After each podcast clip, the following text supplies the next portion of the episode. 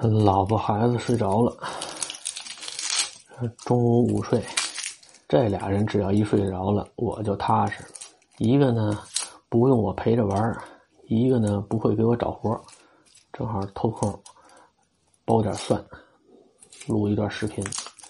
我和我这媳妇儿刚结婚的时候吧，生活上有好多不适应的地方。我们俩呢是相互羡慕，啊，每天我上班的时候，尤其冬天，天还没亮呢，我就出门了。他在床上呼哈呼哈的睡。每次我出门的时候，我恨恨的心里默念了一句“臭猪”，然后再出门。啊，他没听见啊。你说人的单位怎么找的？九点上班，要搁我，绝绝对能睡个美美的懒觉。啊，他也有羡慕我的时候。我是老师，有寒暑假。等我寒暑假的时候，他上班的时候，就该冲着我的背影来一句“臭猪”了，啊！当然了，一般他上班的时候，我都已经起床了。反正我不用上班，啊，不用赶赶捞捞的出门。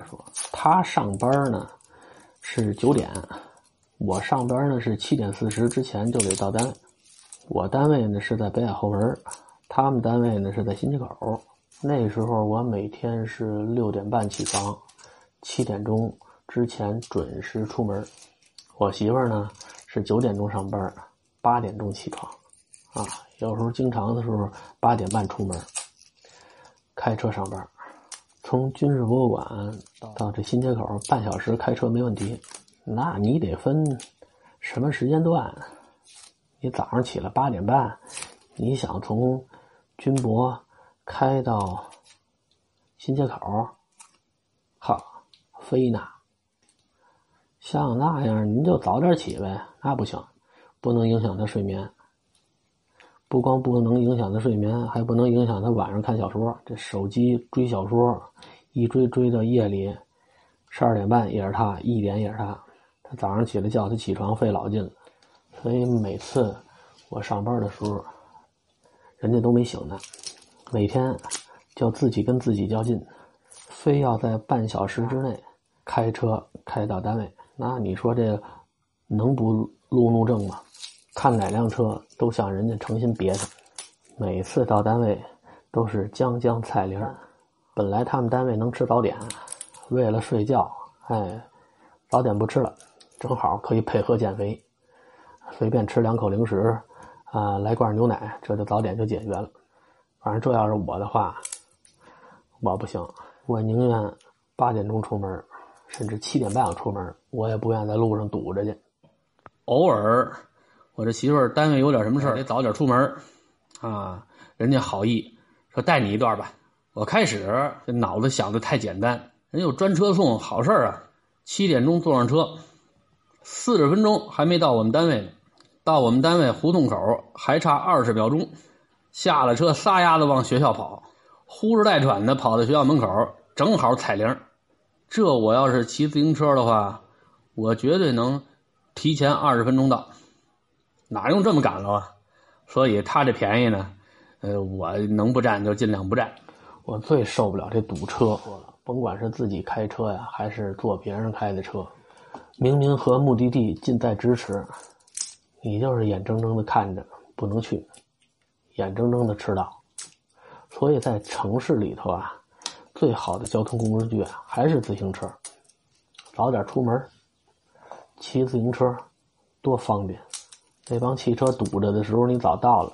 我就什么时候喜欢堵车呀？刚刚摸上汽车的时候，哎，我媳妇非逼着我，你你你这车你必须得开啊。本来我考那车本呢，就是闲着，摇的那号呢，也是替我媳妇摇的。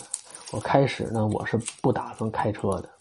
我发现这人啊，一上岁数之后呢，你让他学点新东西吧，太难了。我记着我小时候，我们家买那个录音机，我妈我爸都不敢动，我敢捅。我爷爷过生日的时候拿录音机，呃，录音都是我来操作。小孩愿意学一些新东西，包括这手机里面这些功能，你看这帮孩子玩的溜着呢。上课不听讲。就鼓捣这手机里面好多功能啊都会，你看像我们从买到这手机用废了，里头好多功能都不知道怎么用。甚至都不知道有这功能。这开车也一样，我就不想学，一上路我就哆嗦，就为了上路，我专门请了一个陪练，陪了几次，十次，天天从地安门开到通州，就下班这一道，开始摸自己这辆车，一上路的时候全身上下哆嗦，这手心上都是汗，不敢开快了，最好慢慢悠悠在那蹭着。所以这时候我就能特别理解，啊，我媳妇开车的时候骂人家肉，我们那些同学开车的时候也经常骂人家肉。这肉字后头多少还加一个更加不好听的字儿，肉啊面，不是主食就是副食，我就当了好长一段时间副食。所以我那个时候特盼着堵车，堵车就显不出我肉来了。哎，排着队慢慢往前蹭呗。哎，在堵车慢慢往前蹭的这过程中，慢慢就和这车磨合好了，慢慢呢也学会并线了，啊，也学会超车了，啊，这油门呢也敢踩的狠一点了。等这车学会了，就开始嫌人家肉了，也不琢磨琢磨去年你开车多肉啊，舔着脸还数落人家呢。其实呢，我刚工作的时候是想考车本来着，但是呢，想让别人花钱，为什么呢？那时候有一所小学。呃，新街口啊，叫新街口东街小学。据说啊，那儿的男老师都会开车，啊，校长想得开，所有的男老师必须要有这项技能，啊，学校掏钱学车本去。那时候我就专门去新街口东街小学面试，面试我的那个老教师，哎呦，特别喜欢我，那老太太就希望我能给她当徒弟。可惜那年校长看上的不是我。啊，他愿意要个女孩子，到最后黄了，没去成。我要在那儿教书的话呢，有可能我那车本我二十岁的时候就能有了。那时候想学开车呢，主要是为了出去玩甭管哪有辆车，这我要有个车本开车出去多方便。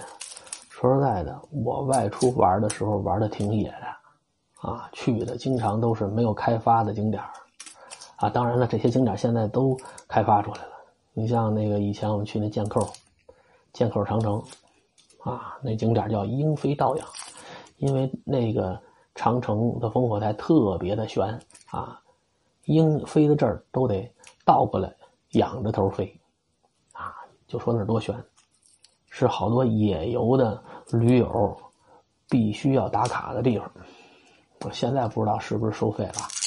当初我们去的时候没收费，他那地方呢是卖一段时间票停一段，啊，卖一段时间停一段，啊，什么时候停呢？一死了人就停了，啊，只要一出事就停，因为祖宗给留这么一长城，你守在边上不拿它挣钱冤枉。可是当地村民拿它挣钱呢，你又没有配套的设施，你这安全呢保证不了，所以。那儿常出事儿，要不呢就让让雷给劈了，要么呢就是爬到半截掉下来摔死了。只要一死人，这地方就封了，偷着去不管你，啊，反正你想卖票不行了，因为一旦死人就开始打官司了，一打官司就得赔偿，赔偿这钱啊，就是他们把所有的票钱，从收票的头一天挣的那钱，到出事这一天的票钱都加一块也不够给这死人。的赔偿金，反正我们去的时候，这地方是不收钱的。我们是去那儿拍日出去的。